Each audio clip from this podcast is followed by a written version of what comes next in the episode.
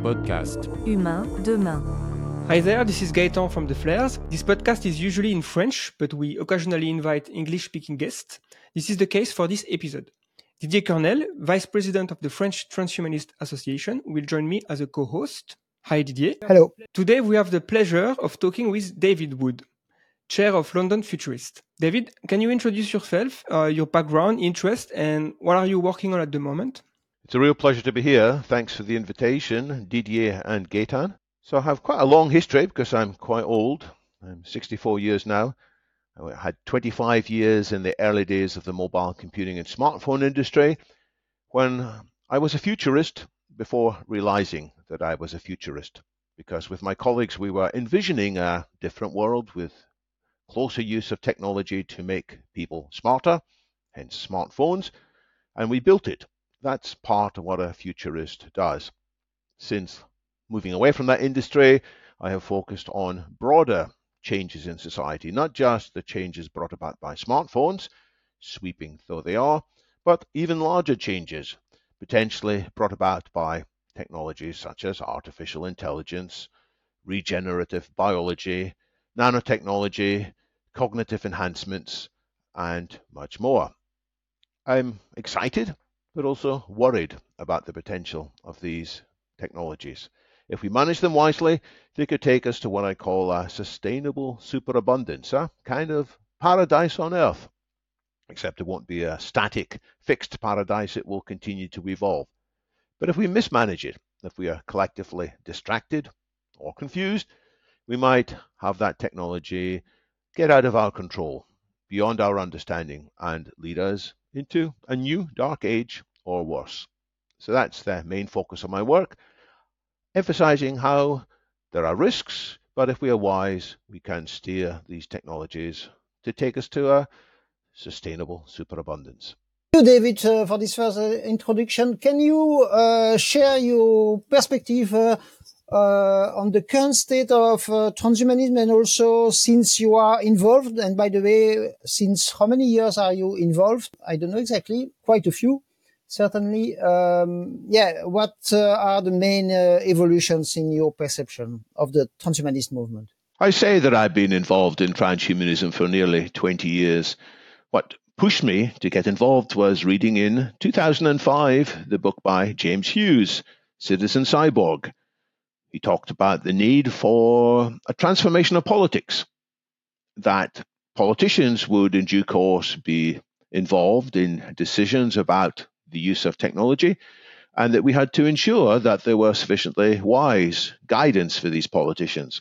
And that's what made me realize I can't just be excited about transhumanist possibilities from the sideline as an enthusiastic supporter. I need to get involved too. So that led me to look up at that stage the World Transhumanist Association's website, where it said there was a group of transhumanists meeting in a pub in London once a month, a pub in the Holborn district called the called Penderel's Oak, a pub that goes back to the 1600s or something. Anyway, so I eventually found them and I got involved.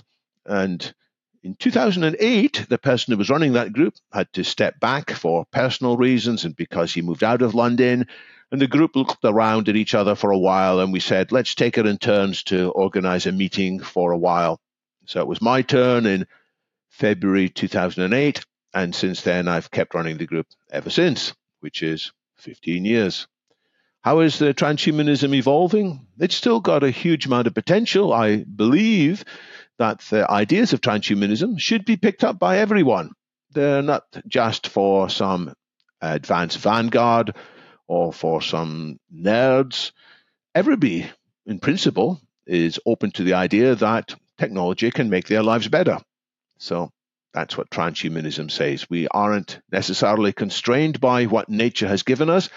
Nature has given us a combination of wonderful things and awful things our stupidity, our egotism, our deceptiveness, and the tendency of our body and mind to decay. So these things are all inherited from nature and influenced by our culture.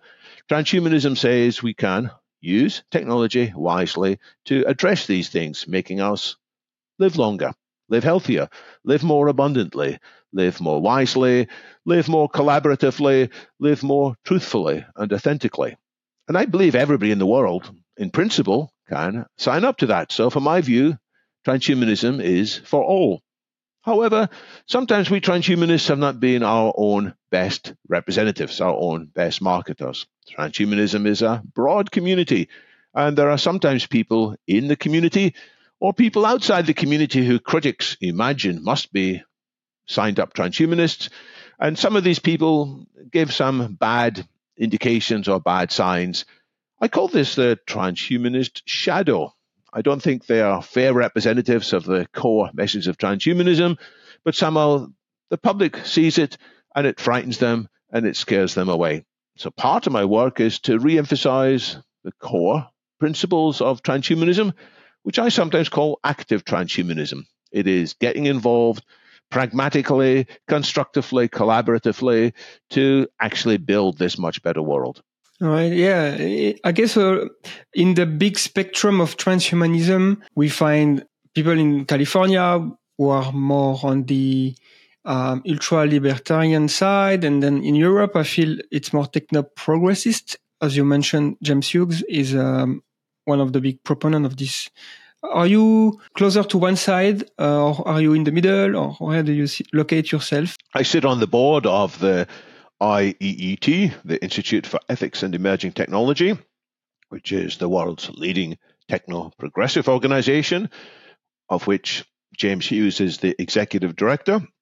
I've put the word techno progressive on the cover of at least one of my books. This one, I put it in front of the camera Transcending Politics a techno progressive roadmap to a comprehensively better future. So that's my alignment. I don't want to say that the libertarian view should be discounted. There are many powerful truths in the libertarian point of view, namely that liberty is vital, that individual choice is vital, that big state can make terrible mistakes. So I'm not in f- favor of a Soviet style planned economy. It is vital that individuals have the chance to flourish. But there is a collaborative side to all that we do. We are stronger together. We need to accept some constraints on some parts of our liberty in order to enjoy better liberty. For example, we all have to agree that we shouldn't drive our cars faster than a certain agreed limit we shouldn't drive the cars after we've drunk some alcohol. We shouldn't drive our cars if they've not been tested uh, recently for older cars. So there are some rules, and everybody needs to agree to them. It's an infringement on our liberty, which means that our roads are safer. It means that when we drive on the roads, we are more likely to get there without encountering an accident or being killed. That's a simple example of the need for collaborative decisions on restrictions on our freedom. And to that extent, I am a techno progressive. I think there should be constraints on what people do with technology. If there are dangerous new biological research capabilities, we should not publish them widely. We should not tell everybody in the world how they can easily edit the smallpox virus to make it even more deadly. That kind of information needs to be restrained. So there has to be some central control. But the techno libertarians are right. There are tendencies inside any centralized control to become dictatorial, to abuse power. The phrase is wise power tends to corrupt. Absolute power corrupts. Absolutely, as was said uh, a couple of centuries ago. So we have to have a powerful society to combat the potential misdeeds of a big state. So we need a strong state to look after society and stop individual elements behaving like cancers, whether it's mafia groups or press barons or powerful technological companies that want to do what they like without any constraint. We need a powerful state and it needs to, if necessary, be able to exert force. But we need society as a whole. That's the media, that's the independent analysts, academia, separate different uh, political parties. That needs to guard against the excesses of the state. So, to some extent, I do put myself in the middle. I talk about a narrow corridor which is a phrase used by two political scientists, James Robinson and uh, Daron Acemoglu, in their book of the same name, The Narrow Corridor.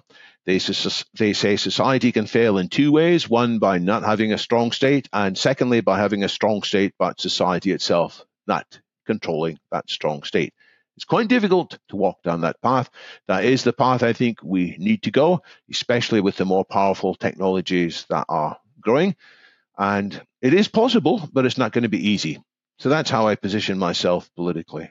So before we move forward into talking about futurism and technology, uh, there is a, a project that uh, among many of your projects called uh, Vital Syllabus. Can you explain what it is and what are your aim with this project?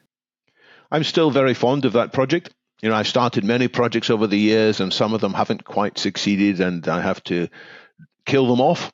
You know, we have to give up in order to go up, as in the phrase. But I want to keep Vital Syllabus. What it's about is a set of educational materials, largely videos.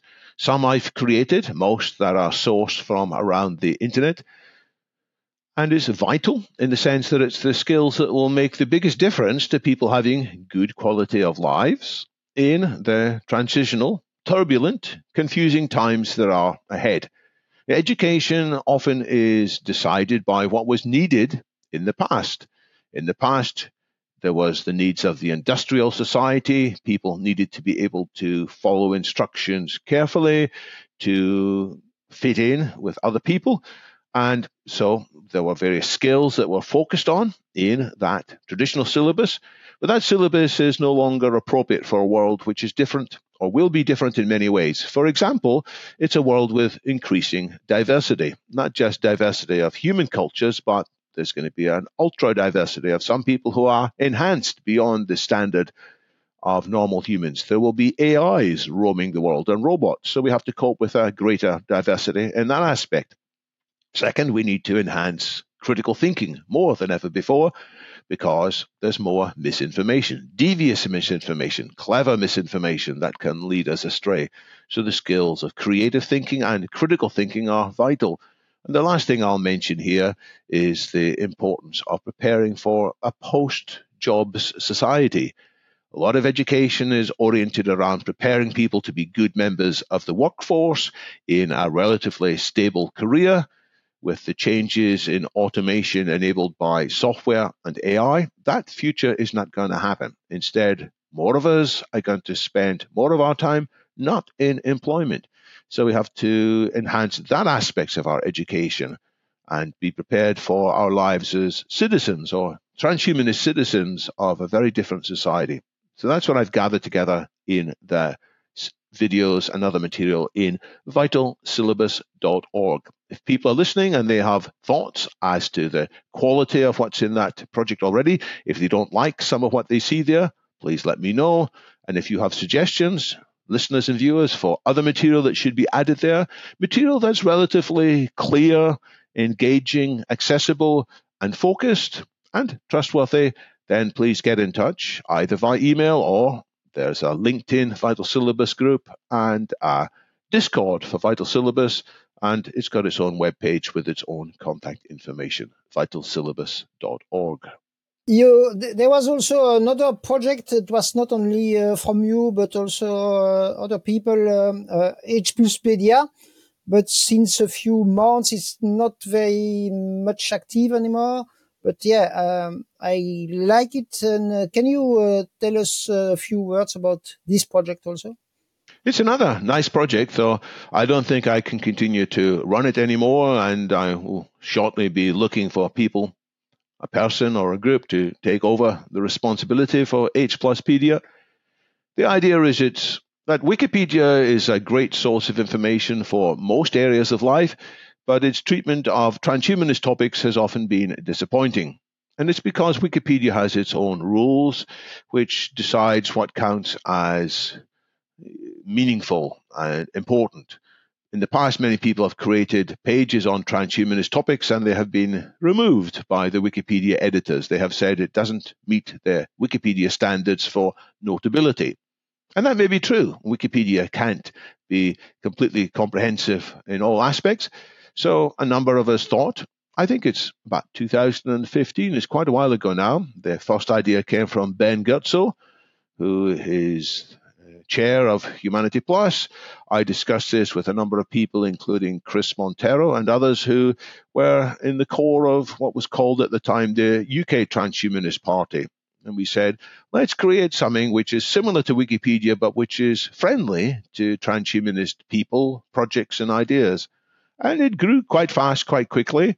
But if I look at it now, it's got too much in it that isn't actually that valuable. It's got too much in it that duplicates what's told better on Wikipedia. So what I'd like to do with that project, but I don't have the time, is to maybe remove at least 80% of it to remain to leave the valuable, important, distinctive elements as something that is still a vital uh, an important source. I refer to it from time to time there was a webinar the other day when people were asking something, and I gave a link to a page on H Pluspedia because it was the best page in the world, and in my view, on that subject. So it's certainly valuable, but it needs, like many other projects, it needs uh, a reboot. And so I look forward to helping people reboot H Pluspedia in the months ahead. Okay, well, we will put all links uh, in the description for those who are interested. So, okay, um, so you mentioned a little bit at the beginning some of the technologies that we can expect to happen in the future. Um, what are the most exciting things you see on the horizon, and um, how do you think it will affect the human condition? In let's say in the next, well, until the end of the century, for example, that's a good, uh, it's a good limit.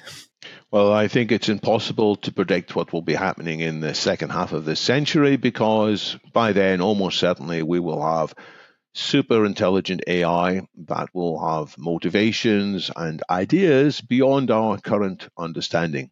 It would be, it would be like our pet dogs trying to imagine what we might do when we go on holiday in some new country. The dogs have some understanding of humans, but only a limited understanding. It would be like gorillas having a conference somewhere on the African continent in 8 million years ago, wondering what would happen if gorilla brains or chimpanzee brains got significantly larger. What kinds of things would be in the minds of such creatures? And they might imagine, hey, more bananas. Hey, more monkey business. Hey, more sex and alliances. But they would not probably imagine Pythagoras' theorem. They would not imagine the symphonies of Beethoven, the intricacies of literature such as Shakespeare's Hamlet or uh, Guy de Maupassant or so on.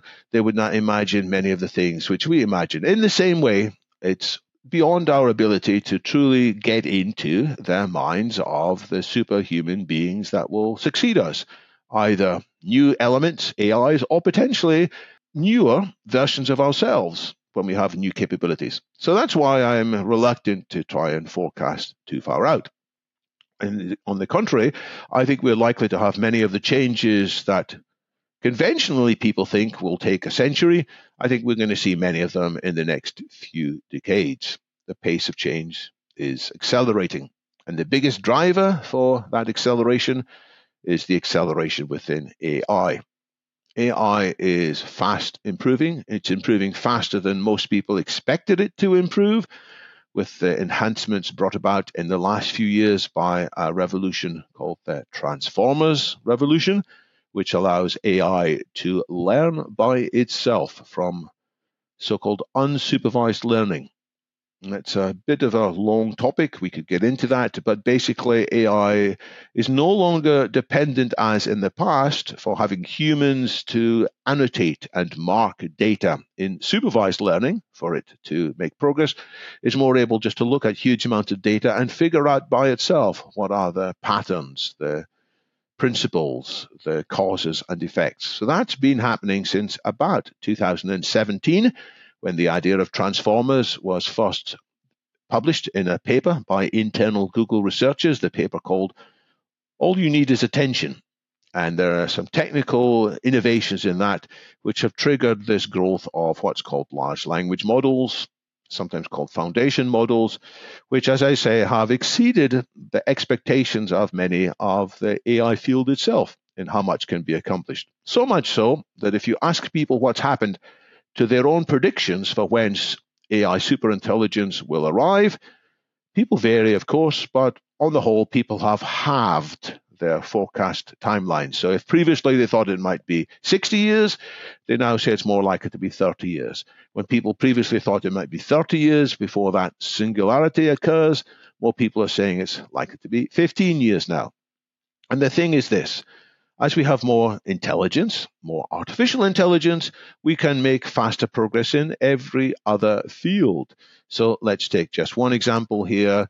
The revolutions of Google's DeepMind company have enabled a breakthrough in predicting how proteins fold. This is the AlphaFold innovation.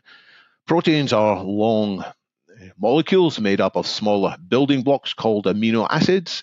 Hundreds or even thousands of these gather together, and you can know what amino acids make up a protein, but you can't easily predict in advance the three dimensional structure of such a large molecule, which is important for predicting how it will impact biochemical reactions, and in particular, how it will affect diseases and treatments. But that problem, which existed, it was defined more than 60 years ago.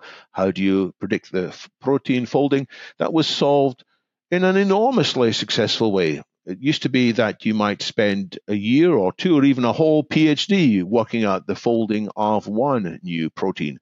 Now, there are hundreds of thousands of proteins whose folding has been predicted in advance. This is having repercussions all over the field of biology. So, accelerations in AI are leading to accelerations in biology. They'll lead to accelerations in energy, they'll lead to accelerations in cognitive enhancements, they'll lead to accelerations in nanotechnology too, which is why I think we might see vast changes in society in as little as 10 to 20 years. If I may say, yeah, uh, I of course uh, agree what you say, but uh, the sad thing is that all the progress that we see in um, health research do not translate uh, in the society at the moment, and that's for me one of the uh, mysteries of the recent years. So we have uh, exponential uh, progress, but we don't have any progress, uh, eh, let's say, in the uh, society, in the health of the society, and also in the wellness of the society. Can you elaborate a bit about, uh, let's say, the other, the, the bad side? so the the potential uh, risk, existential risk, among other things. And also, I was, and maybe I, I finished then almost with the third question. Uh, I was surprised. Uh, I think two years ago or something, uh, you told that you were less optimistic for the future than before and uh, that the existential risks were higher for you? So the question was talk about the risks, but before that, you asked a very important question, which is why, despite the potential improvements in technology, are we not seeing the applications as we had hoped for yet? So there is something called Moore's Law, and there's something called Demi Moore's Law. Let me talk about that. Now, Demi Moore is a famous actress, and to be clear, the law, Demi Moore's Law, is not coined by her. It was written by a consultant called Bhaskar Chakravorti. He said that the applications of an exponential change often take at least twice as long as you would have expected. Why? Twice as long or half the pace, hence Demi Moore. And why? It's because to take advantage of the new technological breakthroughs, you need to put a whole ecosystem in place. And building that ecosystem can take longer than you thought. Simple example before there were mobile phones, it wasn't so long ago, you needed two things to happen. You needed the handsets, but you also needed the network. And the people who were responsible for building the network were a bit skeptical. There's not going to be any handsets. And the people building the handsets were skeptical. There's not going to be any network. So we needed both these things to come into place before there were mobile phones. Now let's talk about smartphones in order for smartphones to be successful, you need a lot more than two things, not just smart devices and smart networks. You needed, oh, by the way, for mobile phones, it was also important there were retailers. such as Carphone Warehouse and others, who knew the importance of mobile phones. So for smartphones, you needed retailers who understood about smartphones. You also needed applications. You needed a whole ecosystem of developers of applications. You needed people to create tools that made it easy for developers. You needed application stores. So there's a lot of things that needed to happen. So in the early 2000s, I was exactly in that business in my world in the smartphones. And we were quite pleased at some of the pace of adoption of smartphones, but we were frustrated that it took longer than expected because all these other things needed to come into place. And eventually, with Apple and Google, they orchestrated the transformation of that wider ecosystem. It's a bit similar with electric cars. For electric cars to be successful, you need the cars, you also need the network of charging stations, you need the applications. Now, health's even more complicated.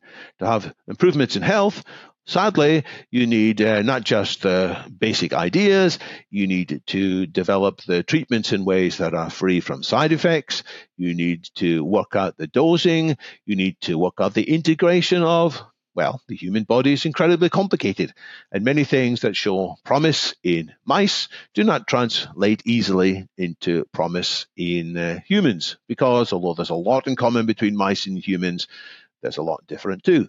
So many cures for cancer in mice do not work in humans. Many things that extend the longevity in mice do not extend the longevity for humans, but some do.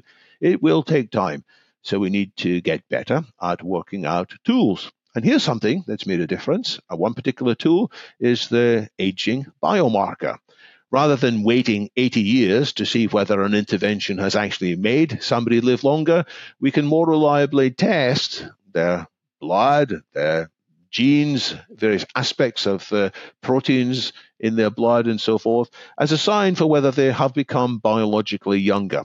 And this field is not yet mature, but it has made a lot of progress. So it takes time for things to come together, but eventually I think we're going to change from slow pace to fast paced. If you just focus on a single exponential curve, which some futurists do, you will be misled. There is this slower progress because of this complicated field. So I'm not terribly surprised there hasn't been so much progress in uh, greater healthy longevity, but I'm still very optimistic that the treatments are being worked out and we'll see them soon. So that was the answer to the first of these three questions. So I talk about why I'm being more pessimistic. I am often pessimistic because I see people doing bad things. I see people reaching stupid conclusions. I see uh, political parties taking terribly bad decisions. I look at what's happening in the Republican Party of the United States, a once great party, and there are many still good people in there, but they've all got to do this terrible play acting where they all pretend that Donald Trump is a good politician, even though they all know he's a terrible politician. The Republican Party is in a bad state. There's been terrible things happening in the UK politics. We've had probably the two worst prime ministers in all of our 300 years of having prime ministers recently. The new one isn't quite so bad, so that's a bit of a step in the right direction. So, and why has it come to this? It's because some people have used social media to poison the discussion of politics some people have also been driven into despair. And in despair, because of the pace of change that they don't understand, because of lack of seeing prospects for good employment for themselves, they have become more gullible, more ready to jump on to false, misleading political ideologies, such as all the problems are due to these immigrants, or all the problems are due to these bureaucrats in Brussels. That's a popular, though very unhelpful view inside the United Kingdom. That's led to Brexit, for example. So I saw political conversations getting worse. And I've seen a lot of social media discussion in which smart people, very smart people, still hold on to stupid, foolish, dangerous ideas. And I can see that they're doing it because although we are often quite intelligent, we lack emotional intelligence. We lack stability. We have psychological demons, although many of us hide them And many people with psychological demons, they are using their great intelligence to persuade themselves in favor of various positions, such as an extreme libertarian position, such as an extreme anti immigrant position, and so on. So that's what's made me more pessimistic that it's going to be a harder battle to reassert the great aspects of human nature over these dangerous and disturbing aspects of human nature. Uh, David, uh, I didn't know about the Demi-Moore law, but uh, I was surprised that you didn't spoke uh, didn't speak about the so-called Eroom uh, law. So yeah, it's uh, uh, just uh, inverse of Moore, and that is to say that the due to bureaucracy, due to very complicated laws uh, and so on, the rhythm of discovery and also maybe for other reasons, the rhythm of discoveries of uh, new drugs uh, and uh, new therapies is uh, getting slower and not and not faster. Also, I agree with, of course, with your answer, except that I would say there is nothing new there. And what is new in the health field this last the, the, last three or four years? That is the that the life expectancy is really decreasing and also the level of wealth. I know that there is the COVID uh, period, but the COVID period uh, is now more or less behind us and situation is not improving. So I'm curious what you think about that. Great question. I'd love to talk about Eroom's law as well, but I thought I'd already spoken long enough, so I thought I'd better keep quiet. But let's say, uh, indeed, talk about Eroom's law. It says that every eight years, the effort to create drugs doubles, and that's happened since the 1950s or so. So it's the opposite of Moore's law. It was written by a, bunch of uh, biomedical researchers. And it's true. And there's multiple causes of it. But the way to work around that is first to streamline some of the regulatory systems. People are looking at that. Secondly, it's for more of these pharmaceutical companies to share their bad results with each other. And often there's a secretive nature. Often a company will invest a lot in trying a particular drug, and when it fails, they don't tell others about it, particularly. And it means other companies will waste lots of effort in similar processes as well. So there's the possibilities for improved collaboration. It's like in the aircraft industry when an airplane crashes and people find out why it crashed the company responsible doesn't keep that secret to themselves. They share it with all the other airline companies as well. There's a culture of safety first, and some of the culture in the pharmaceutical industry needs to change. But to an extent, all of that is minor compared to what I'm going to talk about next, which is the underlying new methods for discovering and validating drugs using AI.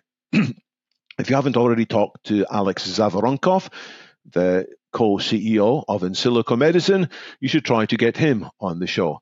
He can talk about at least three different ways in which AI is being used in his labs to accelerate the discovery and verification of drugs as a way of countering Eroom's law more than the other methods that I've just talked about. Briefly, the first method of using AI is to work out what the biochemists call their targets.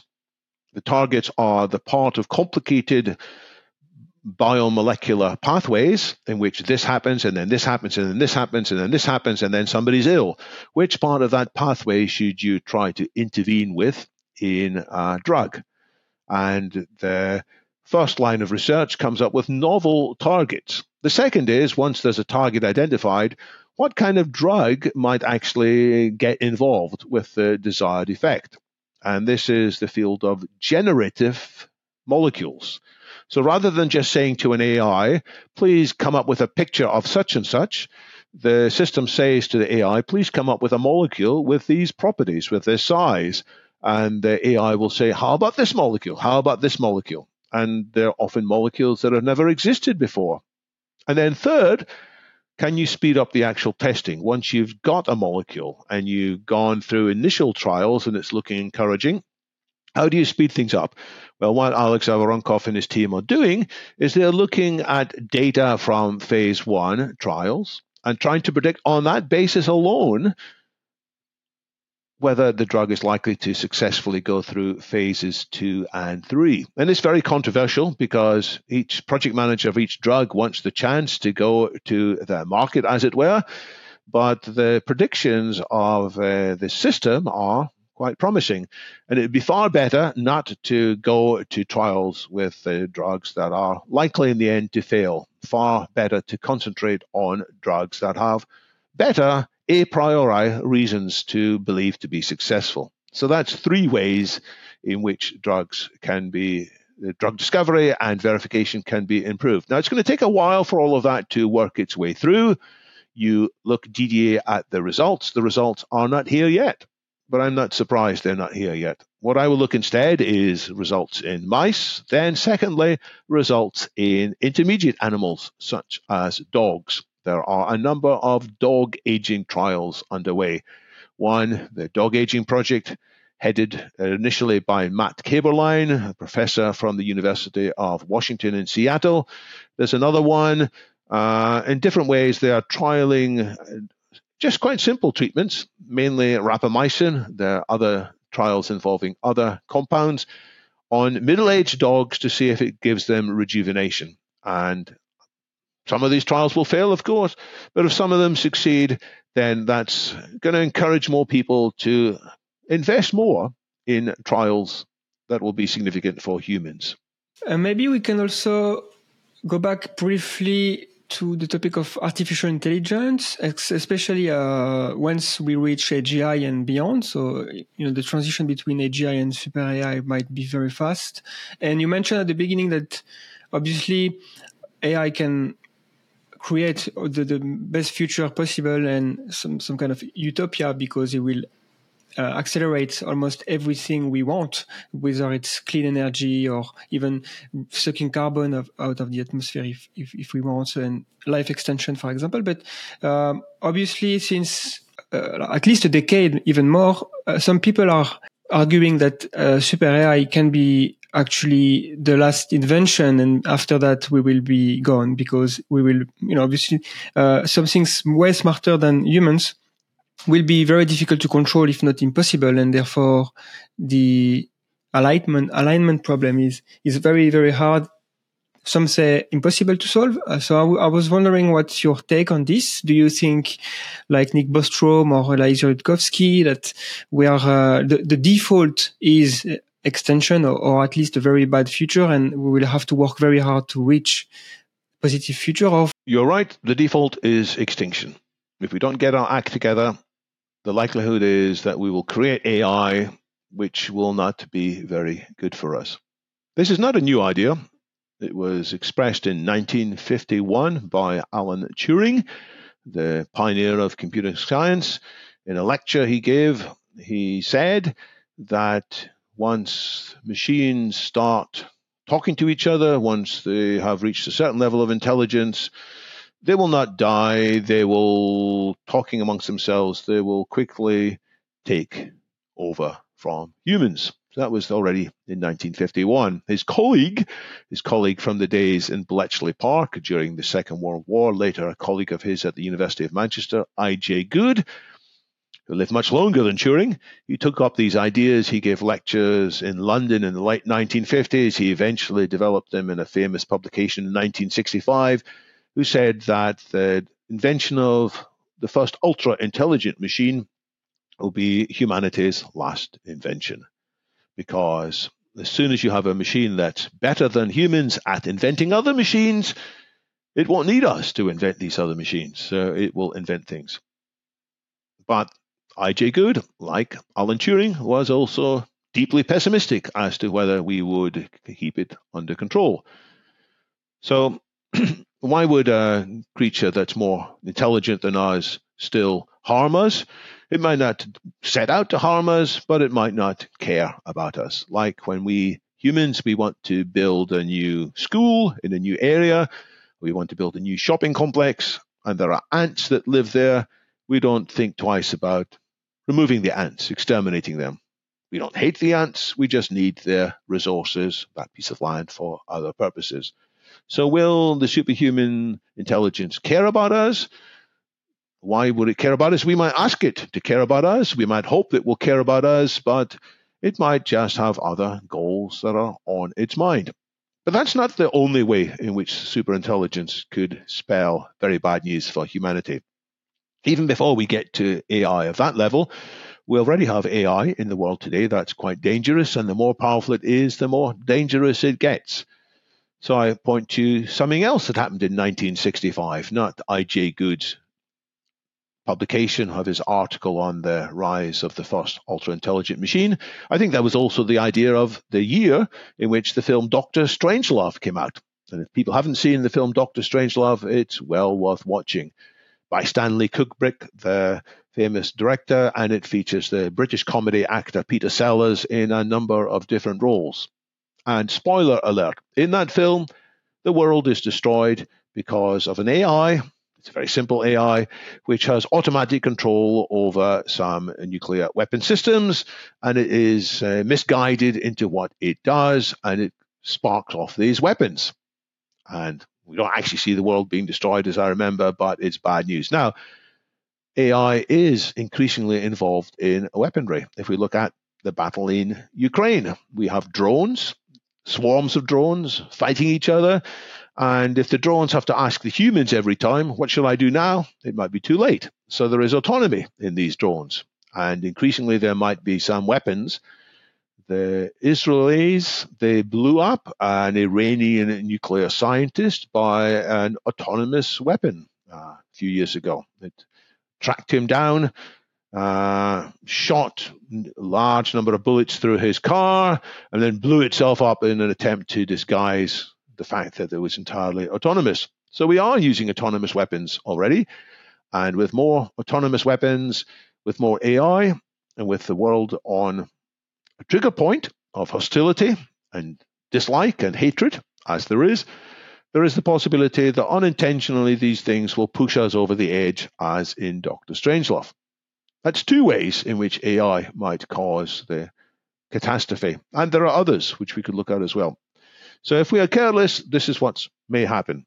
I'm not saying it definitely will happen, but there's far too high a probability. A number of scientists, computer scientists, have been asked their probabilities, and quite a lot of them put the probability at least 10% that they will die in their own lives because of the failure of AI. So we need to put more attention on this. And people are putting attention on it, but not enough.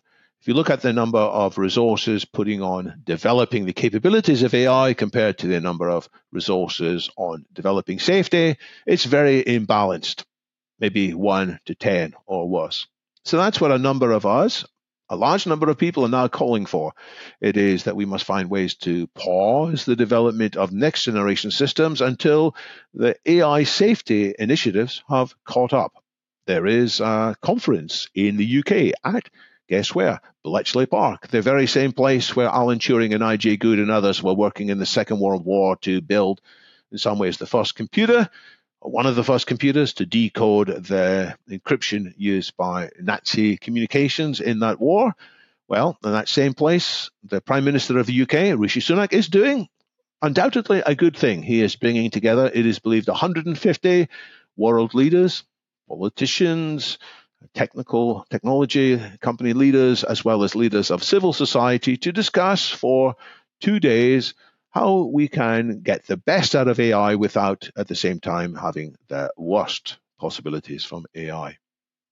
Okay, yeah, and that leads me to the next question, which is uh, uh, the, the, role of government and regulation in shaping the development of powerful technology on AI, of course, but maybe other other technologies. Especially, we might fear uh, a growing divide be- between different people. If someone has is being enhanced through AI or transhumanist technologies, maybe cognitive uh, te- uh, implants or genetic uh, gene drive or something, and uh, some people who can't afford it, it will create a big divide. So how do we ensure that the future will be equitable for all? So there's two questions there as well. There's the role of regulation in controlling, steering, harnessing technology. And then there's the general question of how do we uh, uh get equitable access to these new technologies. So let's take that second one first.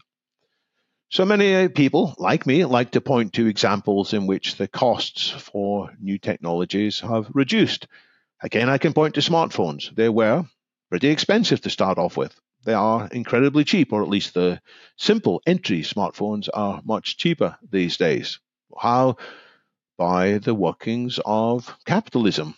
To use that word, there is a competition between many companies to produce cheaper and better and high quality devices. So out of that, people discovered how to take advantage of economies of scale, alternative methods of production to bring the cost down. It's not just phones and smartphones that are much more functional without being more expensive. We look at motor cars, we look at TVs, and some medical treatments have had the same. Some medical treatments, like some vaccines, could have been very expensive, but people found ways to manufacture them at much lower cost. So that's the positive scenario that the workings of a competitive economy will lead to lower costs.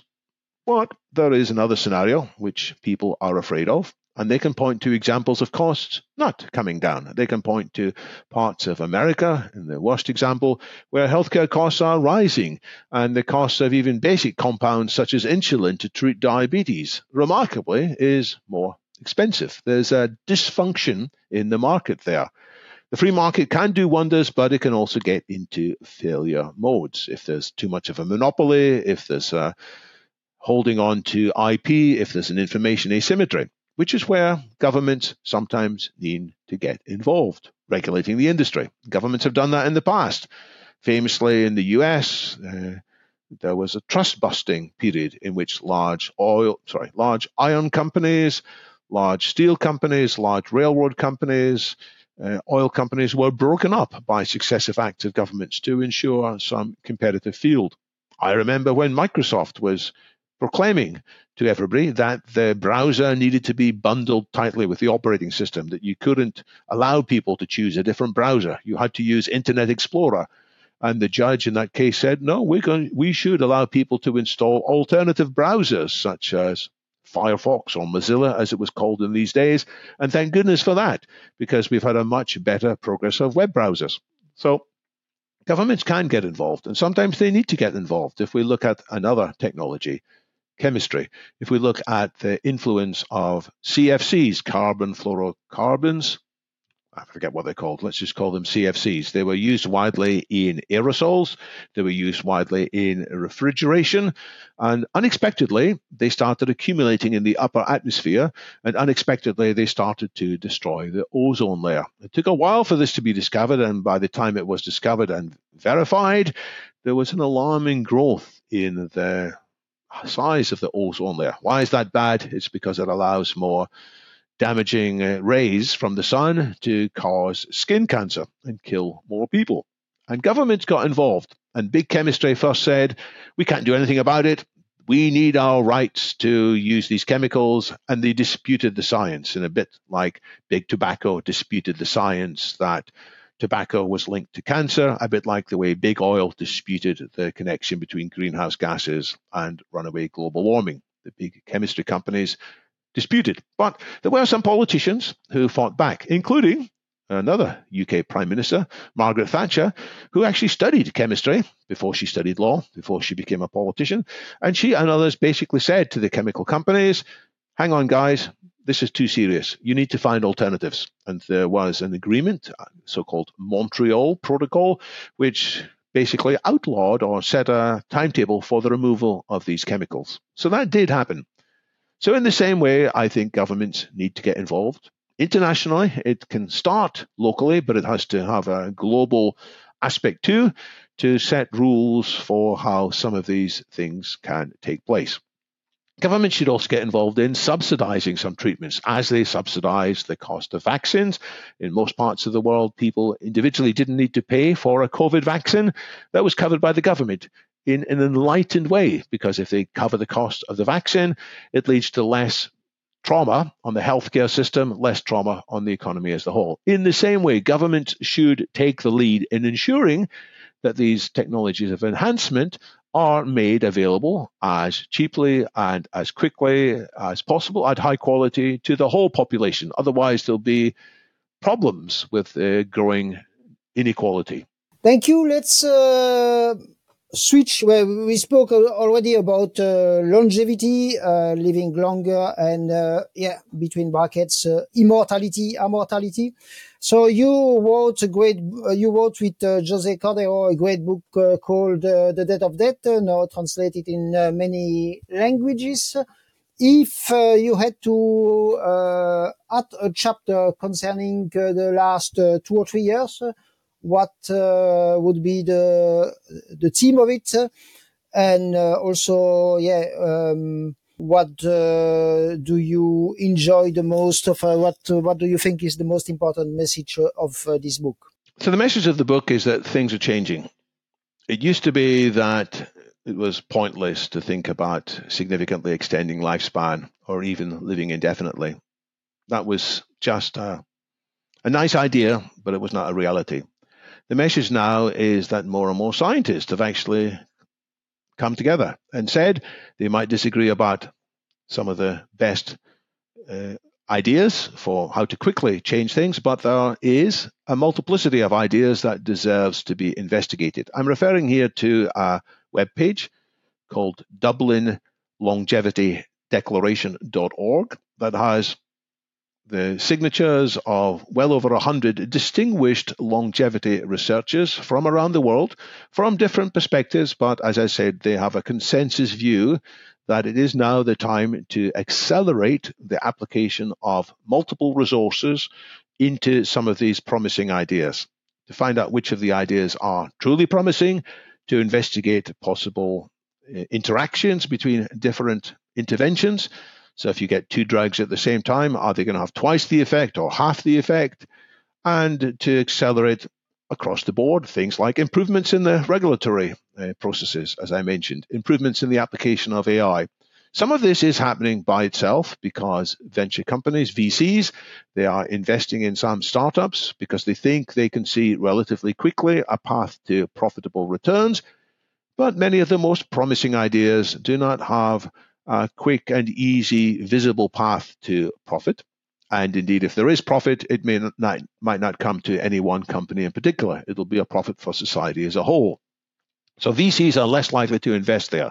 That's what this declaration is asking for in maybe not exactly these words, but it is that there should be more application of public funds from philanthropists. You know, if there are people who have got some discretional, discretionary spending, they're writing their wills, if they're allocating some of their successes from their own businesses or crypto earnings, more of these high net worth individuals should uh, consider investing, supporting these philanthropic initiatives, or, of course, governments should be putting more money into this. It's an enlightened thing for them to do. So there is a growing consensus that there is an abundance of interesting research lines, including epigenetic reprogramming with the so-called Yamanaka factors, which can uh, undo some of the damage in the epigenome, which is the parts that are attached to our DNA and which influence which genes are turned on and turned off in different cells. That ages as we get older and the various cells on our bodies start misfunctioning as a result the treatments with these Yamanaka factors can undo some of that aging, and it seems that will have as a side effect positive impacts on other biomarkers of aging. So that's one. Treatment two is senolytics. Senolytics is treatments that can cause our body to be better at recycling some of the dead cells or dying cells in our body.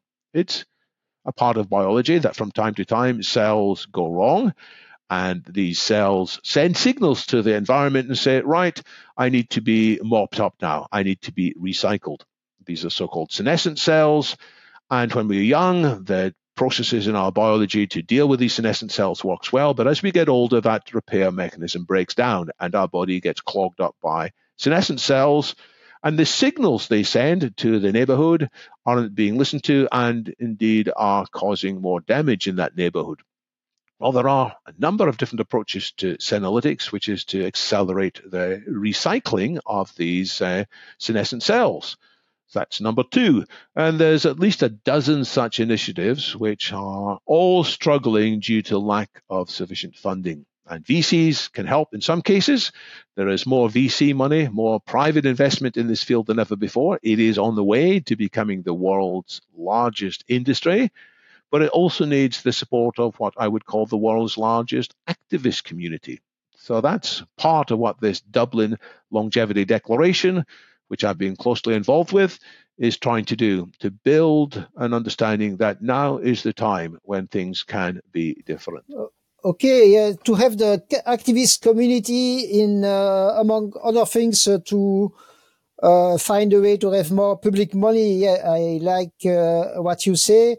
And I like what you say about uh, venture capitalists. Uh, there are no so many uh, possibilities to win money uh, fast. You see quite a few of the of those companies who are selling products, but I think they are not working. Uh, and this is also a problem. Now let's go to uh, you uh, your role as uh, an executive director, uh, director of the as the executive director of the Longevity Escape Velocity uh, Foundation. Uh, so the great experiment uh, on uh, mice is going on. Can you explain it a bit and tell us about maybe not the last news or maybe the last news? So I have taken a new role recently as the executive director of LEV Foundation, that's Longevity Escape Velocity Foundation. It is a foundation that was founded by Aubrey de Grey. He separated from his previous foundation, SENS, uh, due to a disagreement about how quickly some uh, pioneering new methods should be investigated there was a personal breakdown there, and uh, Aubrey decided to create this new foundation. He asked me to initially be one of the board members, and subsequently he has said he would like me to help with uh, organization and day to day running of that, which I have been doing for the last few months now. It's a very important initiative, what's going on in the LEV Foundation. It's applying some of Aubrey de Grey's distinctive ideas in some potentially world changing experiments. So, the experiment you reference, Didier, refers to mice. As we said earlier, it's not inevitable that things that work in mice will transfer easily to working in humans, but there is the advantage that you can do a meaningful experiment in mice in a small number of years. So that's what this project is. It's called RMR, Robust Mouse Rejuvenation, and it takes middle aged mice. A middle aged mice is about one and a half years old. And typically they might live two and a half years. So at that stage, if nothing else happens, they would likely die within 12 months. So these mice started receiving treatments in February this year. So it hasn't been long enough yet to see any significant results. And we are telling people there are not yet any significant results. We have a thousand mice because we want to be statistically significant. We have split these thousand mice into 10 groups of 100. And each of these 10 groups receives different combination of treatments. There are four treatments which are already known in many circumstances to extend the lifespan of middle-aged mice. And the question is if you apply two or more of them in combination, do you get twice the benefit? So one of them is, I've already mentioned it, is treatment with rapamycin, which is a drug initially discovered in fungus in Easter Island, Rapa Nui, as the natives there called it. So this is a treatment that has been uh, shown to extend the lives of middle-aged mice and is now being trialed on middle-aged dogs, as I said. There's also some uh, uh, genetic reprogramming with uh, treatment to extend the telomeres of mice. That's treatment number two. Treatment number three is a senolytic, which I've also touched on before. And treatment number four is an intervention to give the transfer of young blood cells from bone marrow. This is linked to the fascinating results that if you link together an old mouse and a young mouse, the old mouse with the shared blood circulation. These experiments are called parabiosis. they typically regain some of the characteristics of young mice. And it's not at all clear exactly what the mechanism is there. There's probably more than one mechanism. Well, we're not linking mice together. That would be a very expensive experiment, but we are transfusing some uh, young uh, blood cells or uh, blood matter from uh, young mice into old mice. So, four types of treatment. In the 100 groups, sorry, the 10 groups of 100 mice each, one of them is receiving no treatment, so they're the control. Four of them are receiving one treatment each. Four of them are receiving three treatments each, and one bunch is receiving four treatments. And the question is, how long will they live? And absolutely there will be interesting statistical results from this. Hopefully, we will see some of the mice living significantly longer. Even if not, we're going to examine, and there will be work done looking at the organs, the vital processes, other characteristics of these mice. We're collecting a huge amount of data. This is an expensive project. It's cost several millions of dollars. And we want to do more. We have a long list of about eight other treatments which we could have done in RMR V1 we're in the process of picking a number to go into RMR V2. We're not going to wait till V1 is finished because it will take at least a year to see signs and possibly two years if we're lucky, because uh, if we're lucky, we will have doubled the uh, remaining life expectancy of these middle aged mice by giving these treatments. Why is this significant? Let's put it in human terms. It's as if we had humans who are 50 years old, say, who are hadn't normally hadn't received any other longevity interventions before that. If we treat humans when they're 50, normally they might expect to live maybe another 30 years. And if this plays out in the same way in humans, then instead of living another 30 years, the humans might expect to live another 60 years. And by that stage, there would be almost certainly new treatments available to extend their lives further. So this treatment's underway. It's expensive. We are now raising funds for phase two of this project. And there will be more news soon about this new fundraising initiative. If people already want to make a commitment to this, you can visit the levf.org. That's the website of the LEV Foundation, where there is prominently displayed a donate button, and your support will be welcome, either personally or what you can do is you can draw the attention of wealthy people or wealthy organizations that you know and try to convince them as I have tried to convince listeners here, that this is an important project to do, even though it's not going to have any immediate commercial returns. So don't expect to make money out of this. Instead, expect to have the possibility that you and your relatives might live a lot longer as a result of things that will follow on from these breakthrough projects. This is a really uh, a great work, and since uh, more than 15 years that I'm uh, implied in uh, discussions and uh, research and so on uh, concerning longevity. This is really the, the best project.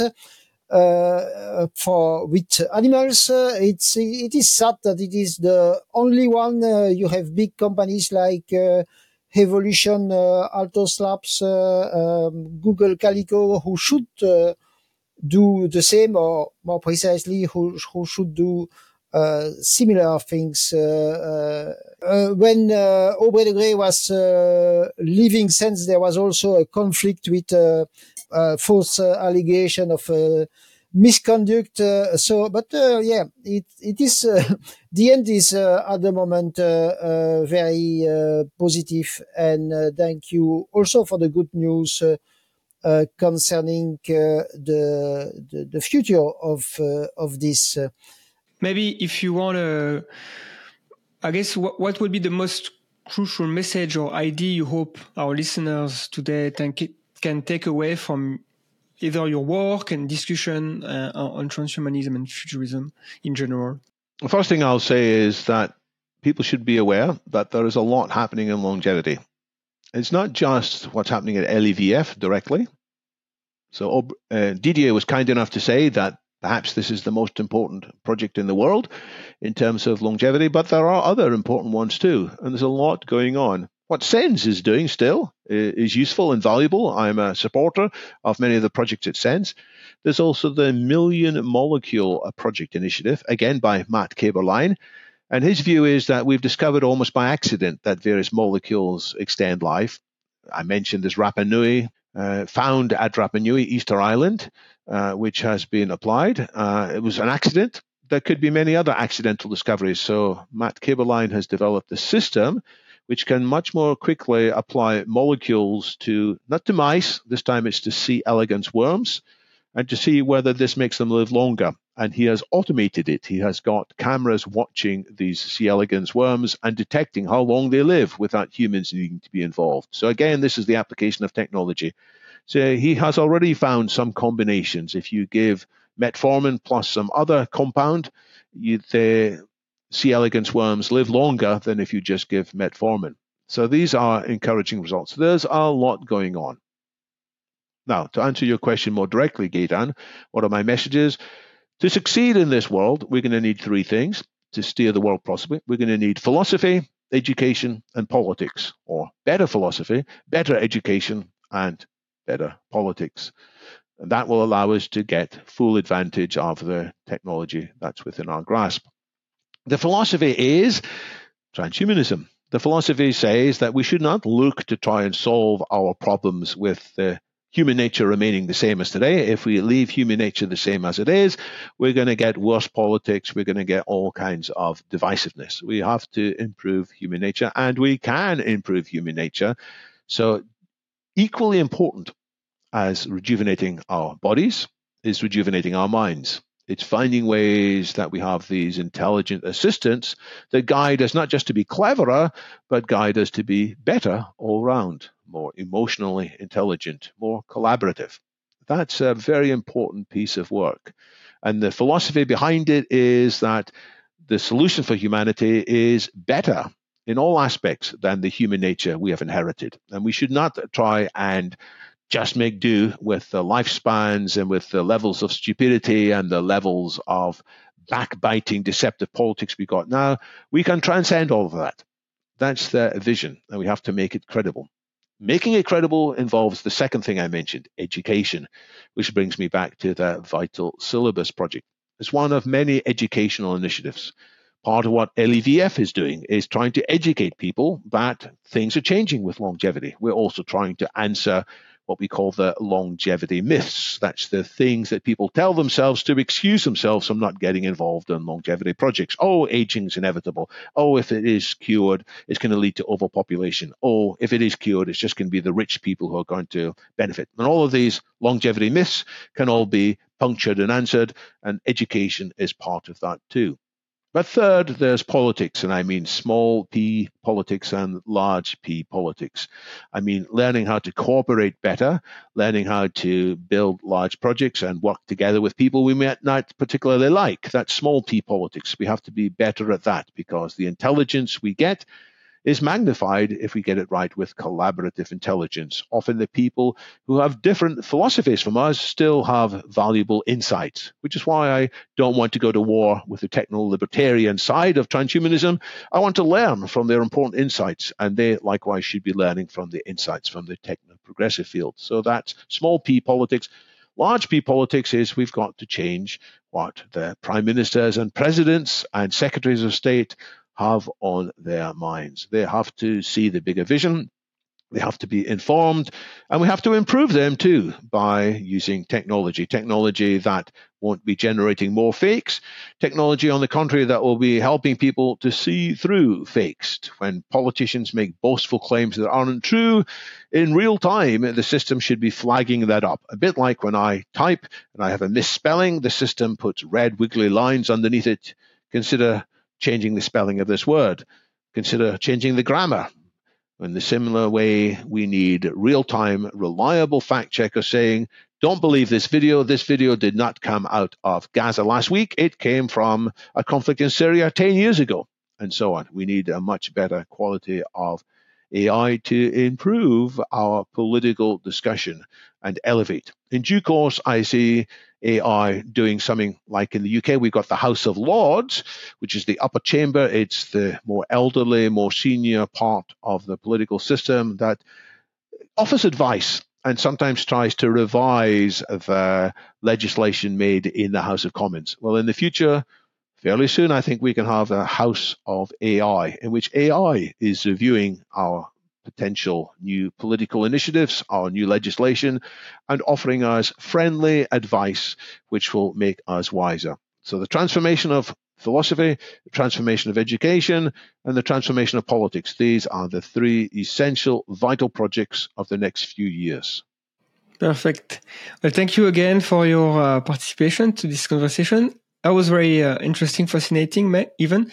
And I encourage every listener to check also your podcast, the London Futurist podcast, which uh, I uh, I'm a big fan.